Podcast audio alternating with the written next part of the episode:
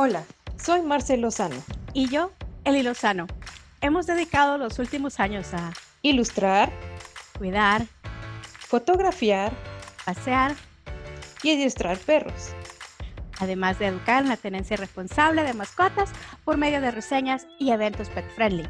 Hablaremos de lugares pet friendly, eventos pet friendly, conducta canina, salud y nutrición canina en compañía de expertos. Así que ponte cómodo y trae al Firulais mientras compartimos contigo las vivencias y experiencias de un estilo de vida donde las mascotas son parte de las aventuras en familia. Bienvenidos, al podcast, de Patechucho. Hola, soy Eli Lozano y te doy la bienvenida a un nuevo episodio. Esta vez parte de la serie Cachorros, inspirados por Dante, ahora Yago, el cachorrito que ha robado los corazones de todos ustedes en las redes sociales. Y si aún no nos sigues, nos puedes encontrar en Facebook, Instagram, Twitter y Pinterest como Que Pate Chucho. Ahora bien, ¿cómo saber cuál es el perrito para ti? ¿Cómo eliges a ese compañero peludito para tu familia? ¿Por qué debes prestar atención a elegir a un perrito? ¿Por qué preocuparte porque sea el perrito correcto? Bien, hoy les traigo una invitada muy querida por todos ustedes, por la gracia que le caracteriza en las redes sociales al llevar la cuenta de Instagram de sus perritos Chema y Balta. Yvonne nos va a contar cómo eligió a Balta como compañero de Chema. Así que los dejo con Ivonne. Hola, eh, soy Ivonne Figueroa y soy la mamá de eh, Baltita Bebé. Lo conocen muchos en Instagram, lo encuentran como Chema y Balta. Pet Life porque el, Instagram principalmente era de Chema, ¿verdad? Entonces ahora que tenemos un hermanito vimos que era lo más fácil que llevar una sola cuenta, entonces es arroba Chema y Balta Pet Life. Y Baltita, pues es un labrador negrito que justo el 7 de julio acaba de cumplir 7 meses. No, perdón, 5 meses. 5 mesecitos. Okay. Mesesotes porque está gigante. sí, es que es un labrador y esos perritos son grandes, súper lindos, doble amor. son de verdad lo más amorosos que pueden existir. O sea, desde chiquito él nos empezó a mostrar su carácter dulce y amoroso y sí es bastante amoroso. Ay, qué lindo. Fíjate que me gustaría que nos contaras acerca de tu experiencia de cuando llegó Baltita a casa. Eh, cuando decidiste, ok, voy a traer un cachorro a mi casa, ¿tenías ya una lista de cosas con las cuales lo ibas a esperar? ¿O fue así como que, bueno, veamos en el camino qué se necesita? Bueno, yo ya tenía bastante experiencia con perros, eh, porque tengo a Chema y Chema llegó de casi que desde bien bebé a la casa solo que no era mío, era de mi hermano, pero al final terminó siendo como mío. Entonces ya sabíamos más o menos todos los double trouble que tiene tener un cachorro, porque no es solo, ay, qué lindo, qué tierno, como, como vemos a Dante, vea que es una cosita peluda hermosa. Eh, esa ternura a los mesecitos o a las semanitas que están en tu casa se va acabando, porque realmente eh, son bien traviesos. Por, por, su misma curiosidad, como un niño de dos años, son, son curiosísimos y quieren aprender muchas cosas y lo hacen a través de sus garritas, de sus bienes. Entonces, Baltita llega a la casa porque Chema de alguna forma eh, eh, ya es un señor, ¿verdad? Entonces queríamos, muchas muchas personas nos recomendaron que darle un hermanito a Chema era una de las formas de, que él pudiera sentirse seguro, de que va a tener a alguien ahí quien va a cuidar. Y se oye feo lo que voy a decir, pero es como a quien le va a entregar la estafeta, vea, cuando ya llegue su, su tiempo de pasar el arco iris, nos recomendaron que para que mi mamá no se sintiera tan tanto el cambio, ni nosotros tampoco, digo, vea. Entonces, pero sí nos recomendaron que eh, eso le ayudaría mucho a él en su salud y a poder socializar. Estábamos bien inseguros qué tipo de perro deberíamos llevar a la casa, pero eh, e investigando, leímos mucho, de verdad, leímos mucho de, de todas las razas. estamos con el entrenador de Chema y él nos decía, miren, de, de verdad, si quieren un labrador, es un perro muy energético, es un perro que necesita mucha atención, es un perro que necesita drenar energía dos veces al día aproximadamente. Si se puede sacar más, es mucho mejor para ellos drenarles toda su energía porque son perros bien energéticos. Empezamos a evaluar todas estas situaciones porque realmente iba a ser llevar un perro a la casa de mi mamá, un perro donde Chema era el dueño y señor de la casa. Entonces vimos a este negrito, lo encontramos y dijimos es para nosotros. Ojo, hay muchas personas que te ofrecen un perro de raza regalado como sea, pero no te ofrecen como todo ese trasfondo de quiénes son sus papás, si vienen enfermos, si tienen sus vacunas. Y aquí es uno donde se tiene que documentar. Yo hablé con el veterinario Chema antes de llevar a Balta, porque hicimos, le hicimos primero, o sea, esto es bien esencial si tú ya tienes otro perro en casa. Hacerle una evaluación médica al perro que vive en tu casa para saber que tu perro está sano, porque llevas a un perrito que no tiene ningún tipo de defensas y, o sea, vos no sabes, tu perro puede ser súper sano, pero un parásito, cualquier cosa, se lo, se lo pasa el perrito cachorrito y ya se te enfermó y es peligrosísimo. Entonces, Chema nos dieron el ok, estaba sanito, pero a Baltita, el, el, siguiente día que lo recibimos en la casa, que era una bolita de pelo negra preciosa, eh, lo vimos demasiado triste para ser un cachorro de un mes y medio. Ojo, aquí hay otro tip. Uno no debe recibir perros tan cachorritos que se separen de su manada, a excepción que sean como Dante, vea que es un rescate. Lo mejor es recibir perritos cuando ya han pasado por lo menos dos meses con su camada como mínimo, porque les enseñan a socializar, les enseñan a convivir en camada, les enseñan a socializar con humanos. La mamá les aprende a poner límites. Entonces sabíamos al reto que nos enfrentábamos de, recibir a Balta porque iba a ser de verdad un analfabeto, ¿verdad? Iba a ser un, un, un, un mogli de la selva. Entonces... sucede, sucede que de repente los perritos como que uno, uno los ve y mire hijo, y usted no entiende el lenguaje perrito. Y es precisamente por eso, porque no ha tenido socialización con su manada cuando son cachorros. Exacto, entonces eh, nos preocupaba un poco eso y de hecho eh, siempre la meta fue traer a Balta y, y ponerlo con entrenador, más que todo porque quien iba a pasar con él iba a ser mi mamá entonces eh, decidimos que queríamos un perro de compañía. Nos informamos muy bien del tipo de raza que estábamos adquiriendo. Si tú no tenés tiempo, un labrador no es para ti. Si tú querés un perrito que sea cariñosito, chiquitito, amoroso, buscate un cocker peludito, chiquitito, vea, porque ah, ese es el tipo de perro. Los sí, cocker son terribles, te lo digo pero, pero, pero, pero, te podés poner, o sea, pero dona a un labrador, o sea, realmente los labradores son cosas O sea, de verdad, yo no me podía despegar un ojo de Baltita cinco minutos porque ya me había destrozado algo. de verdad, estudiamos mucho sobre la raza, aprendimos algunos tips como que no todos los labradores son perros acuáticos, hay algunos que no son acuáticos. Balta es un perro que ama el agua, o sea, él está lloviendo y él es feliz en la lluvia Así de que empezamos a ver qué tipo de características tenía nuestra familia, cuál era nuestro entorno, cómo, cómo íbamos a convivir con él para saber qué perro. Y veíamos que dentro de sus características era que son muy amigables con otros perros que ya están en casa. Entonces dijimos, esto va a ser bueno porque Chema es un, un perro ya de casi nueve años y es muy amable pero es bien territorial. Entonces ahí decíamos, no sabemos cómo hacer esto. Queríamos una niña, pero al final eso estaba como que no mucho. Mi mamá no quería una, una perrita hembrita porque me decía tengo a Chema, me lo va a alborotar, me lo va a insolentar, mejor un varón. Entonces al final fue como esa decisión compartida, vea que mejor otro varoncito. Y realmente ha sido bueno porque Chema ahora entre ellos mismos se drenan su energía porque pasan corriendo, pasan jugando. Y mamá me dice, yo, yo de verdad siento que no se les acaba la batería. Sin embargo, como Chema ya es mayorcito, él ya le va poniendo límites como, hey, ya no puedo seguir jugando a tu nivel, vea porque me canso. Entonces, ojo, la primera es informarte súper bien qué tipo de raza estás adquiriendo. Si estás adquiriendo un perro criollito, tratar de identificar la mayor parte de razas que puedan tener.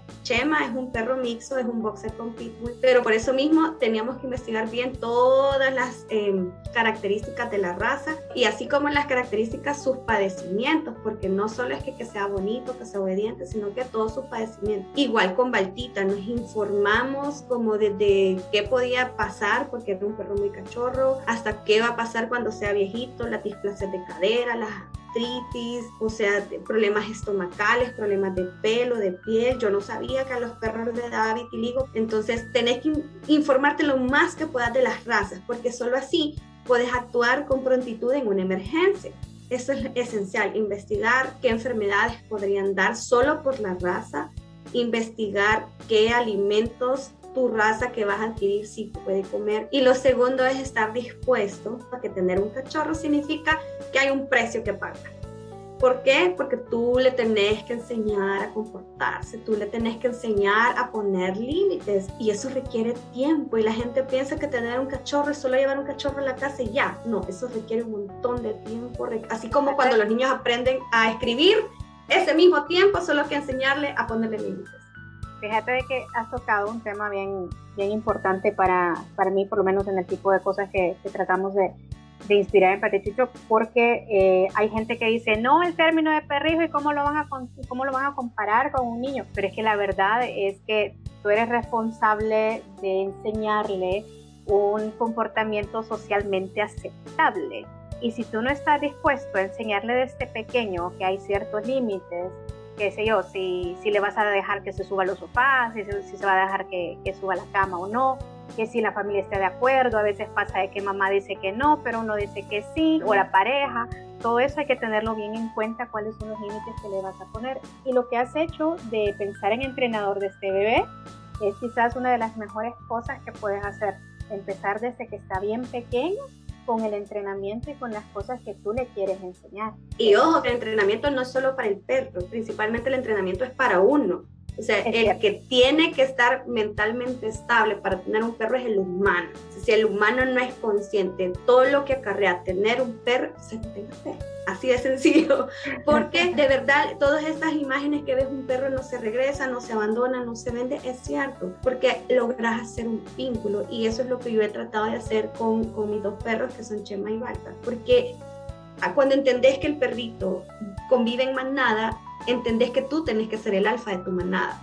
O sea, yo soy el alfa de Balta y Chema. O sea, si yo llego y solo hago, mm", ellos tienen con eso. Y es literal la mirada de mamá de, de verdad se van a portar mal, vea. Entonces, ahí es donde yo les digo, realmente tiene mucho mucho que ver que te instruyas, que aprendas, que busques información. Hay muchas señales que son por ansiedad, hay otras porque tienen demasiado apego y son cosas que tú vas identificando a medida que vas adquiriendo esta experiencia. Pero con Balta ha sido sobre todo primero porque no estuvo con su camada mucho tiempo, porque llegaba a una casa de un perro territorial mayor. Entonces decíamos, tenemos que tener su acompañamiento. De hecho, la primera vez que llevamos a, a Balta a la casa de mi mami, le pusimos un bozal de canastita para que él no se sintiera presionado ni que era castigo y aquí dicen, no le hables al perro que no te entiende. Los perros si te entienden algún número de palabras, no todo. Solo dije, no es castigo, se lo puse, lo acaricié, le presentamos al perrito, lo olió.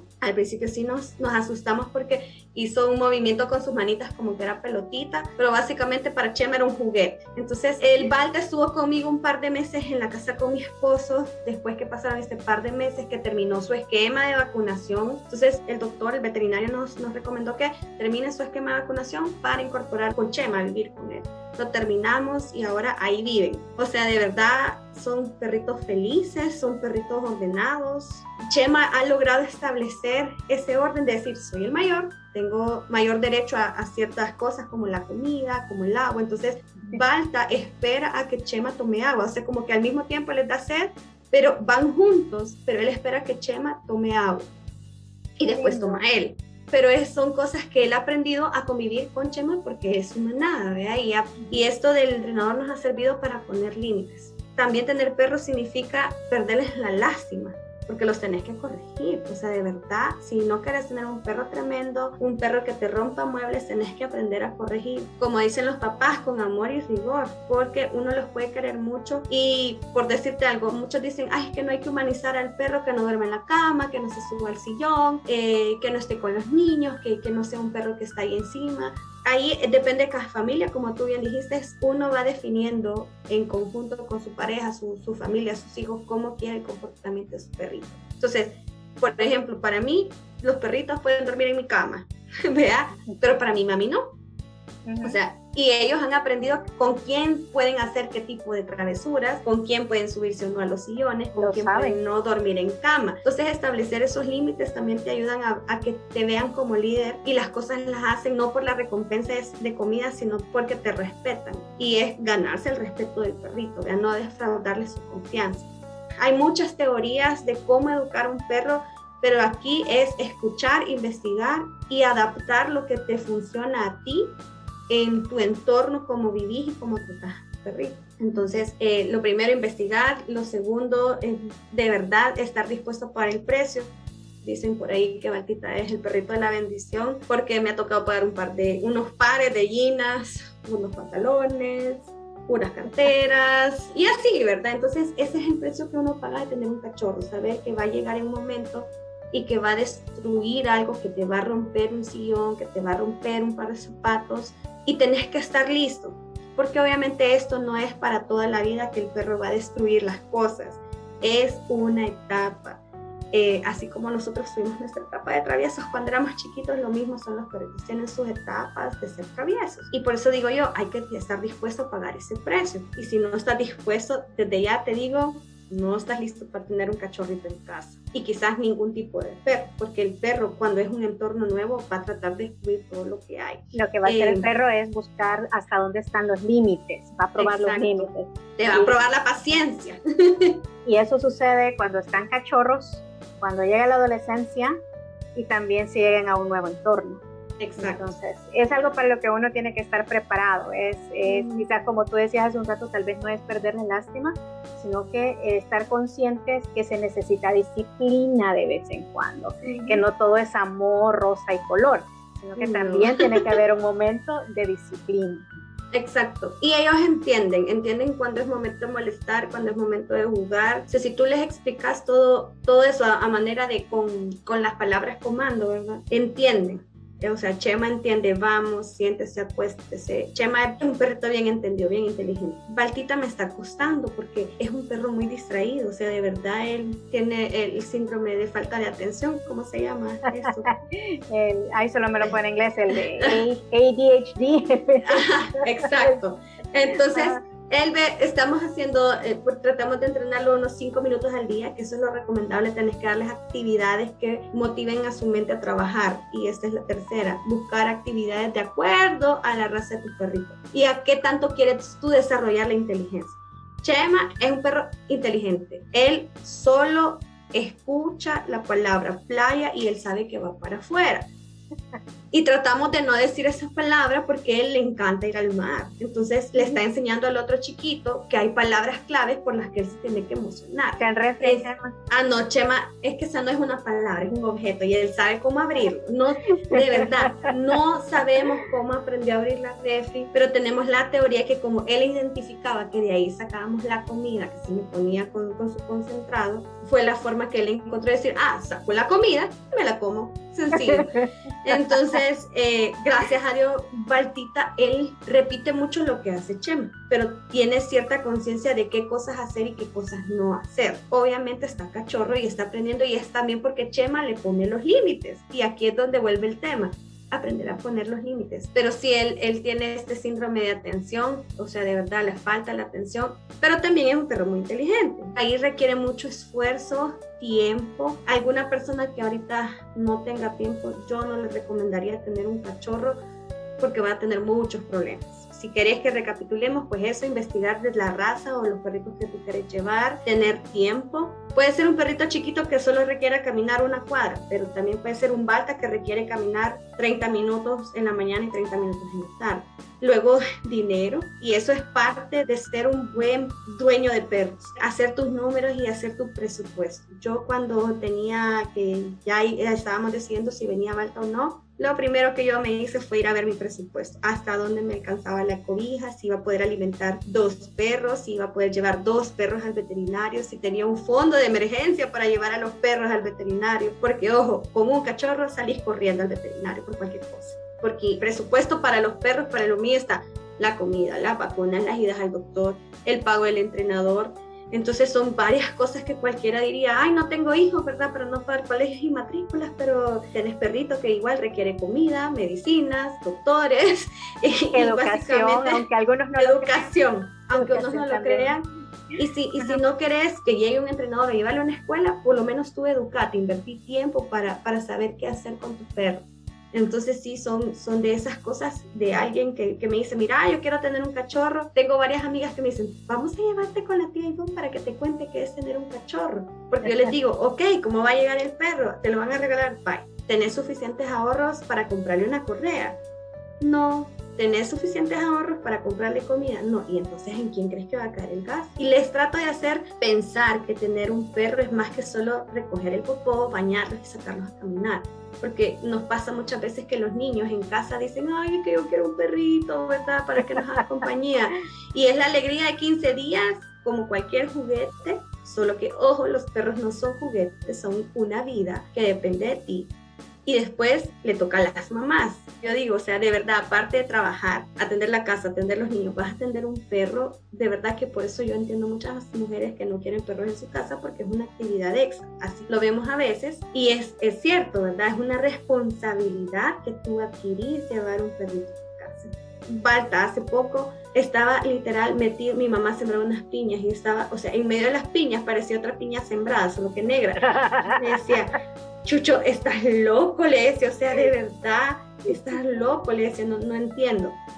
Pero sí hacer mucha conciencia de todo lo que significa tener un perrito. O sea, cuando iba a llegar Balta a mi casa, porque primero llegó a mi casa con mi esposo, lo primero que yo hice fue todos los zapatos y cosas que estaban en el suelo las elevé para que no las pudiera alcanzar. Luego empecé a ver qué cosas sabía yo que le iban a llamar la atención, irlas moviendo para que no fueran algo que le atrajera.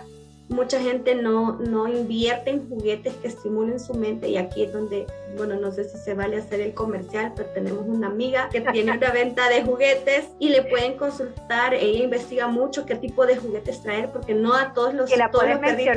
Ah, vaya. Entonces nosotros somos clientes frecuentes del baúl de Balú. Porque nos encanta que trae juguetes para estimularle la mente a los perritos. Por ejemplo, eh, Chema tiene una mordida fuerte, ella trae eh, juguetes para perros con mordidas fuertes, eh, trae para perritos que les encanta que las cosas reboten como a Balta, le, compramos una dona azul que ahí la tiene, la rebota, la pierde, la encuentra. Esas donas son una gran cosa. Sí, de hecho yo hasta le pongo mantequilla de maní y él puede pasar horas y horas y horas. Vea, entonces informarte qué tipo de juguetes estimulan la mente de tu perrito. Vea, eso es súper bueno o qué, qué es lo que realmente tú quieres estimular, si es la fuerza, por ejemplo, eh, Chema tiene un juguete colgado de, de, una viga, entonces él lo que le gusta es estar saltando y jalarlo, pero es un juguete de fuerza, porque eso es lo que queremos trabajar en Chema, que sea fuerte. Con Balta es más inteligencia, hacemos juegos de esconderle cosas, que la busque, es un buen olfateador, y ahí es donde te digo, tenés que investigar qué cosas pueden hacer los perros de la raza que querés adquirir y cómo desarrollar esas destrezas. Porque si se fijan, muchos de los perritos que buscan a gente entre los escombros son labradores, la mayoría. Y es porque tienen un gran olfato. Todos los perros tienen un buen olfato y lo pueden desarrollar, pero los labradores tienen un olfato excepcional para eso.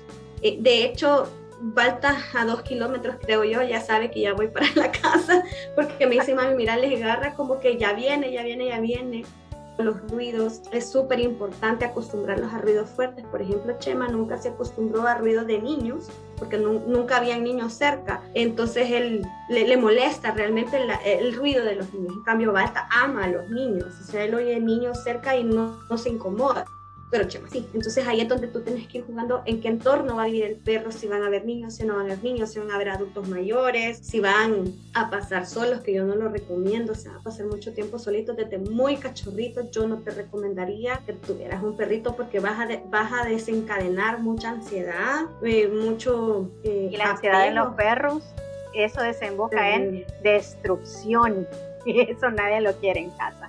Y sí, definitivamente que una de las cosas muy importantes es al momento de que pensás llevar un perro a tu casa, hacer un chequeo de realidad. Si tienes espacio, digamos, para un perro pequeño, pues te conseguís un perro pequeño. Tienes espacio para un perro grande, pues te conseguís un perro grande. Pero no solamente porque se va a ver bonito o porque ay, te da pena andar con un chihuahua o te da pena andar con un pequeño y de repente, ay, miren, le regalo a este perro porque no tengo espacio o porque es demasiado energético y no puedo con él, o sea, lo que sea. Es, es muy importante lo que tú dices. Otra cosa, informarse a qué edad se puede hacer el proceso de esterilización en las perritas o castración en los perros, porque nosotros ya castramos muy grande a Chema, ya tenía 7 años y fue por una afección en su próstata, tenía cálculos, entonces era algo peligroso para él, estaba afectando mucho su calidad de vida. Y con Balta, el, doctor nos ha recomendado que aproximadamente al año, año y medio, si no queremos tener camada de ellos, de Balta, entonces lo castremos. Y yo te soy honesta,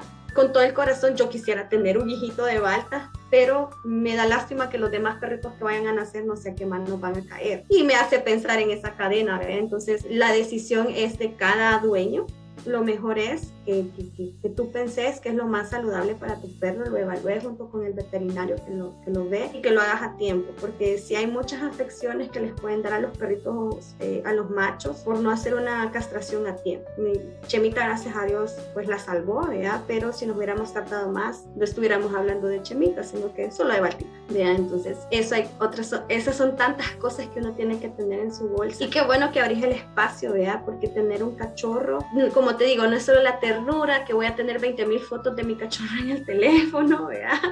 sino que también es saber que, que, hay una vida que depende de ti y es algo que, que a mí me da risa, ¿verdad? Porque hay muchas personas que dicen, ay, no, nos vamos a la playa, nos quedamos a dormir allá, pero no se van a su perro. Y digo, no se pueden llevar a su perrito? ¿verdad? A mí me da un gran dolor. Y entiendo que hay muchos lugares que todavía no te abren el espacio para llevarte pero entonces, ¿con quién dejas al perro? No lo puedes dejar solo toda una noche. Entonces, pensar en qué estilo, o sea, eso de pensar en tu estilo de vida, cómo te moves, te tiene que hacer poner los pies en la tierra de si estás listo o no para tener un perro, si tu presupuesto está listo o no para recibir un perro.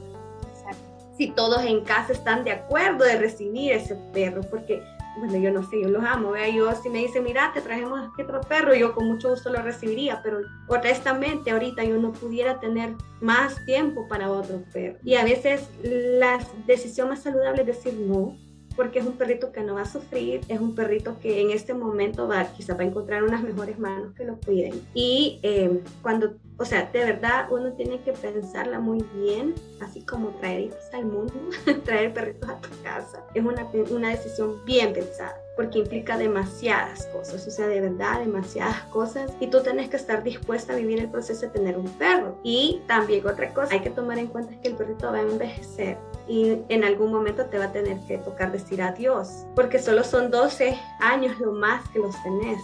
Y, es bien duro porque nosotros eh, nos tenemos que preparar para esa pérdida. Han sido años muy buenos, alegres, con muchas travesuras. Y yo te digo, lo voy viendo con Chemita, ya lo veo bien, señor, amargado, que se le queda viendo a Chema como, ay, está bichito, vea.